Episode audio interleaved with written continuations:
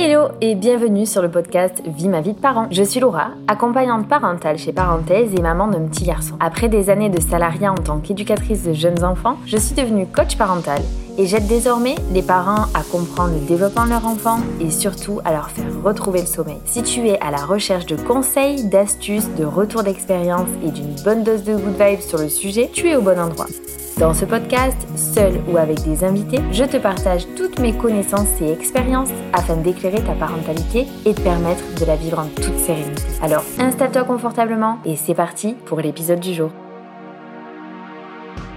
Hello hello, je suis de retour. Ça fait hyper longtemps que j'ai pas participé, que j'ai pas euh, animé de podcast et j'en suis désolée. La vie m'a rattrapé, des choses m'ont rattrapé et euh, finalement la création était plus vraiment au rendez-vous, surtout que j'étais plus vraiment très alignée avec ce que je faisais, étant donné que c'était hyper dans le contrôle de ce que je pouvais dire, de ce que je pouvais faire.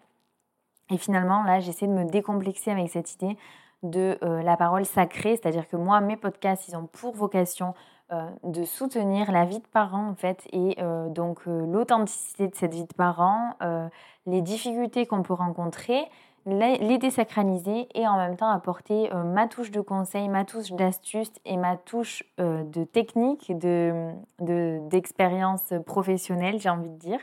Donc voilà, ça c'était pour reposer le contexte. Et donc là, aujourd'hui, pour le coup, j'ai désacralisé la chose parce que je t'enregistre ce podcast de mon canapé en n'ayant aucun support. Donc vraiment, ça risque de partir peut-être dans tous les sens. En tout cas, on va le faire à la cool. Installe-toi tranquillement, pose-toi avec un thé, avec un café, avec une petite couette là, euh, parce que c'est de saison, on va dire.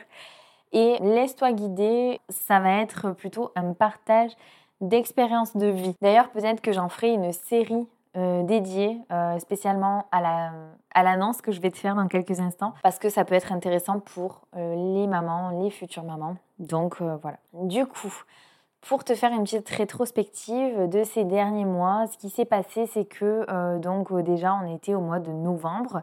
J'étais à focus sur mes projets, focus sur ma vie de famille, sur tout plein de choses. Et en fait, euh, le 1er décembre, je me suis dit, euh, bon ben voilà, tout le mois de novembre, tu as eu des signes avant-coureurs de euh, grossesse que tu n'as pas voulu voir. Maintenant, tu as 6 jours de retard de règles. Peut-être qu'il va falloir que tu ailles acheter un test de grossesse.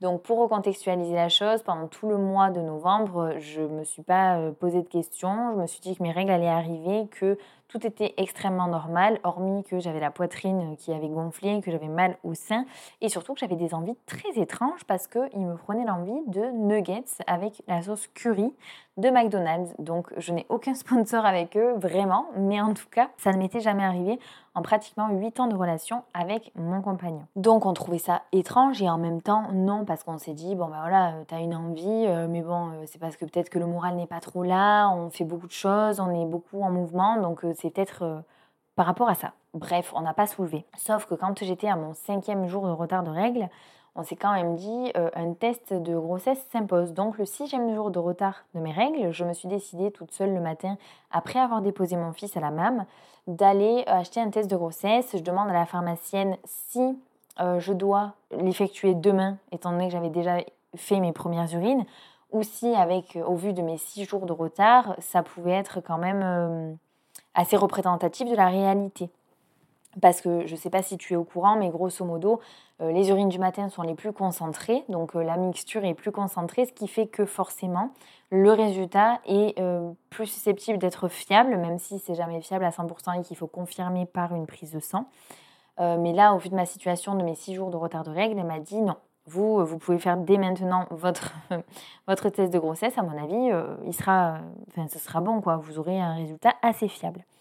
Ok, sur ce, je rentre chez moi, je euh, me dépêche de défaire l'emballage du test de grossesse, évidemment. Donc, j'ai acheté le Clear Blue euh, dernier cri pour voir vraiment, pour me dire, ok, j'espère qu'il sera fiable à 100%.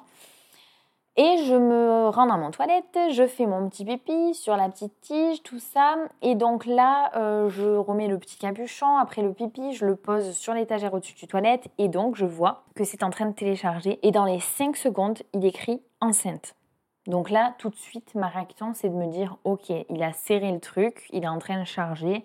on va le laisser parce qu'il y avait encore le sablier. Sauf que très vite, ne voyant pas de changement, je me suis dit en fait, il n'est pas en train de serrer, c'est que je suis vraiment enceinte. J'appelle mon mec, je prends mon téléphone en visio et là, je lui filme la scène avec écrit donc euh, enceinte de trois semaines.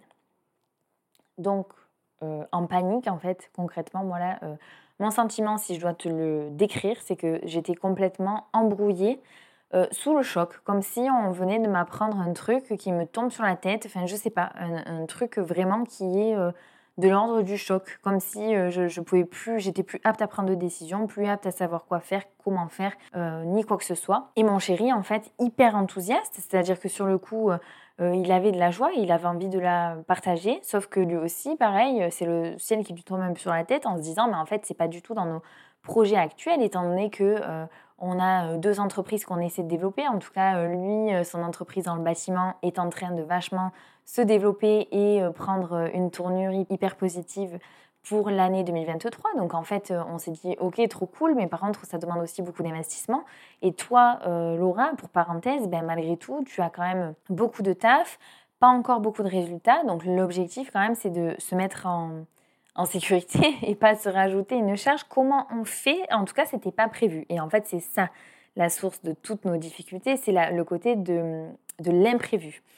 Parce que au fond de nous, on savait qu'on voulait un deuxième enfant, on savait que euh, on voulait pas que notre fils aîné, ben, notre fils tout court, soit euh, un enfant, un enfant unique. Donc, c'était un peu euh, le poids dans la balance, on savait pas trop. Bref, donc en fait, étant sous le choc, on n'a pas pris de décision hâtive, on n'avait pas envie de se précipiter euh, d'un côté ou de l'autre. Et en plus de ça, je pense qu'il nous fallait le temps d'accuser le coup. Mais il y avait l'aspect financier aussi qui jouait un rôle majeur là-dedans, parce que tu te dis, en étant deux entrepreneurs, en ayant des revenus euh, pas stables, et la société dans laquelle tu évolues, qui est en crise, avec une inflation, avec euh, des choses très incertaines, etc., tu te poses toutes ces questions. Il nous a fallu dix jours. 10 jours à se questionner et entre-temps, donc euh, sur ces 10 jours, moi j'ai eu des rendez-vous. Donc évidemment, premier rendez-vous sage-femme dans les euh, jours qui ont suivi. Donc euh, je crois que c'était le 5 décembre que j'ai eu mon rendez-vous chez la sage-femme pour voir ma, ma, grossesse. Donc on a bien vu un petit embryon qui était bien là, tout seul, donc c'était pas, euh, il n'y avait pas de jumeaux, il n'y en avait pas deux ou trois, il n'y en avait qu'un seul. Et donc elle me dit grossesse évolutive, elle me calcule plus ou moins euh, une date, etc. Et là je lui explique en fait comment, quelles sont les démarches dans le cas où je dois avorter. Parce que euh, on n'est pas encore décidé avec mon mari. D'ailleurs à ce rendez-vous, mon mari n'est pas venu. J'étais toute seule et donc j'ai dit voilà quelles sont les démarches, comment faire, etc. Et là, euh, elle m'explique les démarches, donc elle me dit dans un premier temps donc, que j'ai euh, jusqu'aux 9 semaines d'aménorrhée pour prendre une décision et du coup pouvoir potentiellement avorter. Ensuite, elle me dit aussi que euh, elle n'est pas spécialisée dans les avortements, donc dans les IVG, qu'elle a des, des, des à elle qui le sont et qu'il faut que je me rapproche d'elle pour prendre un rendez-vous parce que ça se fait pas. En fait, c'est pas euh, ok, je décide d'avorter, euh, tiens, je te donne le cachet, fini, euh, tu avortes tranquille dans ton coin. Non, non, pas du tout. C'est si tu décides d'avorter, donc du coup, tu dois aller voir une sage-femme qui est spécialisée dans les IVG et qui va dans un premier temps te recevoir pour connaître les motifs donc de ton avortement, pour un petit peu tester si la décision est vraiment la bonne, en tout cas te, pour voir si euh, la décision que tu as prise est vraiment alignée. En fait, elle va te questionner, elle va essayer de comprendre la situation, etc. Bon, euh, la professionnelle que je suis allée rencontrer pour, dans le cadre de l'avortement pour connaître un petit peu les démarches a été hyper pro. C'est-à-dire qu'elle m'a questionné, elle a voulu savoir quels étaient les freins par rapport à cette grossesse. Elle a essayé de voir comment elle pouvait m'aider et m'accompagner pour me soutenir dans les choses qui m'inquiétaient euh, principalement. Elle m'a dit, ok, dès que vous êtes décidé, vous allez faire une prise de sang dans laquelle vous allez euh, donc avoir le groupe sanguin, dans lequel vous allez voir finalement quand est-ce que démarrer plus ou moins la grossesse, d'où vous en êtes, etc. Enfin bon, tout un tas d'examens. Et ensuite, vous revenez avec les résultats. Au vu des résultats, je vous donne un premier cachet en ma présence. Ensuite, vous rentrez chez vous, vous prenez un second cachet de chez vous et on se revoit euh, le surlendemain ou quelques temps, euh, quelques temps après. Elle me dit, mais vous avez jusqu'à la 9 semaine, et là j'en étais à la 6e euh, ou 7e semaine. Donc il me restait encore 15 jours, sachant qu'il y avait les fêtes de Noël en plein milieu. Donc elle m'a dit, je serai en arrêt, enfin je serai en congé à partir du 19 décembre. Donc il faudra que vous décidiez avant, sinon euh, ça va être compliqué. Ok. Entre-temps, euh, on se retrouve en week-end en amoureux et honnêtement, ce week-end en amoureux est tombé à pic parce que ça faisait très longtemps qu'il était calé et en même temps, euh, là, pour nous, c'était une aubaine, étant donné qu'on avait besoin de se retrouver que nous deux euh, dans notre bulle, à faire, à peser le pour et le contre, à pouvoir discuter en toute transparence, en toute authenticité, sans avoir euh, notre fils au milieu et sans avoir peur du coup bah, des émotions qui, qui sont véhiculées. Voilà, en se laissant porter un petit peu. Donc avant toute chose, avant de se mettre à discuter, on a eu besoin de partager du temps tous les deux. On a eu besoin de se retrouver, donc on a essayé de se changer les idées, on a essayé de balader, on s'est reposé, on a fait des siestes et puis ensuite le soir on est parti au resto. Et là au resto on a vraiment pu lâcher la bride, truc de fou parce que tu te dis le resto c'est pas quand même c'est quand même pas le lieu le plus propice pour discuter de ce genre de sujet selon les décisions que tu prends. Mais en même temps, ça a été le moment où on s'est regardé dans les yeux en se disant mais moi personnellement, vraiment, si je dois être transparente avec ce que j'ai ressenti, je me suis clairement dit Laura, tu as envie d'un deuxième, tu veux un deuxième enfant parce que tu veux pas que ton fils soit un enfant unique. Tu as aimé avoir une, tu aimes avoir une sœur, tu as besoin d'avoir ta sœur auprès de toi. Donc imagine ton enfant. Et là, je me suis dit en fait, c'est un peu le, destin, c'est-à-dire qu'on m'a mis ça sur mon chemin, on m'a fait prendre cette décision, enfin on, m'a amené sur un plateau un petit bébé euh, qui s'est niché au sein de mon ventre, qui est là, qui va arriver au mois d'août, donc un mois avant la rentrée scolaire de mon fils. Donc en fait, je me suis dit c'est parfait, ce sera le mois des vacances de sauveur. Il pourra être là pendant un mois parce qu'en étant entrepreneur, qu'on soit honnête euh, en toute, parce qu'on est entre nous, il n'allait pas pouvoir prendre un mois de congé paternité alors qu'il était son propre patron et que s'il n'est pas sur les chantiers, ben, il n'y a pas d'argent qui rentre. Donc là, c'est pendant ses vacances, c'est tout est parfait quoi. Et je me suis dit, est-ce que vraiment, si de toi-même tu avais dû te dire là je fais un enfant, est-ce que tu aurais eu le déclic? Eh bien honnêtement, je ne pense pas. Pourquoi? Parce que été pétrie de peur par rapport à mon fils. Parce que certes, je ne veux pas que ce soit un enfant unique, mais j'étais prise de toute pleine d'émotions en mode mais et qu'est-ce que est-ce que je vais aimer ce deuxième bébé comme j'aime mon fils aîné? Est-ce que je vais euh, être capable de m'occuper de ce petit être là qui va me demander beaucoup de temps? Est-ce que mon fils il va pas se sentir abandonné? Est-ce que euh, c'est le bon moment? Et est-ce que euh, je serai toujours autant disponible pour lui? Et en fait, c'était vraiment toutes ces questions là et je crois qu'en fait, au plus je serai avancée dans l'autonomie de mon enfant euh, aîné euh, parce que ben voilà il aurait grandi encore et encore ben, est-ce que je me serais sentie de retourner dans les couches? Eh ben je ne pense pas. Et là je me dis que c'est la meilleure des périodes parce que mon fils va rentrer à l'école donc il sera un peu encore euh, il sera autonome davantage encore un petit peu. Mais en même temps on n'est pas totalement sorti de la petite enfance vraiment. Donc en fait là clairement à la fois il aura un rôle de grand frère où il va pouvoir prendre soin de son petit frère ou de sa petite sœur à, lui changer la couche, à, s'en occuper, mais en même temps, on n'est pas sorti de tout ça, on y est encore. Donc c'est parfait et c'est ce qui me convient le mieux. Donc j'ai parlé de tout ça à mon mari. Et mon mari il m'a dit moi j'ai pas peur de tout ça, j'avais pas peur de tout ça, j'avais vraiment peur des finances. Et finalement je me dis il faut faire confiance à la vie et euh, on s'en est toujours, on s'en est toujours sorti et on a repensé à mon oncle qui nous avait dit une fois, euh, vous savez, qu'on en ait un, qu'on en ait deux, c'est sûr que financièrement ça te rajoute une charge, mais tu sais pas comment. Tu finis toujours par t'en sortir. Donc là, on s'est dit, eh ben, on va adopter cette façon de vivre les choses parce que je crois que la parentalité, c'est du lâcher prise. La parentalité, c'est du lâcher prise. Alors évidemment, il euh, faut réfléchir quand on prend des décisions. Ne faut pas prendre des décisions coup de tête, etc. Pas du tout.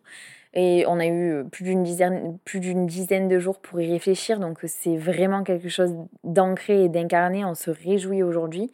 Mais on s'est aussi dit que c'était pas l'argent qui devait régir notre vie aujourd'hui et qu'on finirait toujours par s'en sortir. Parce qu'il y a des solutions, parce qu'il y a des accompagnements possibles, parce qu'il euh, y a des possibilités. Euh, là, on n'est pas, on n'a pas usé de toutes nos cartes Joker et euh, donc, on a confiance en la vie et euh, on va accueillir donc ce petit être supplémentaire dans notre famille qui sera prévu pour le mois. Non, non, non, je vous dirai pas. Je vous le dirai pas tout de suite.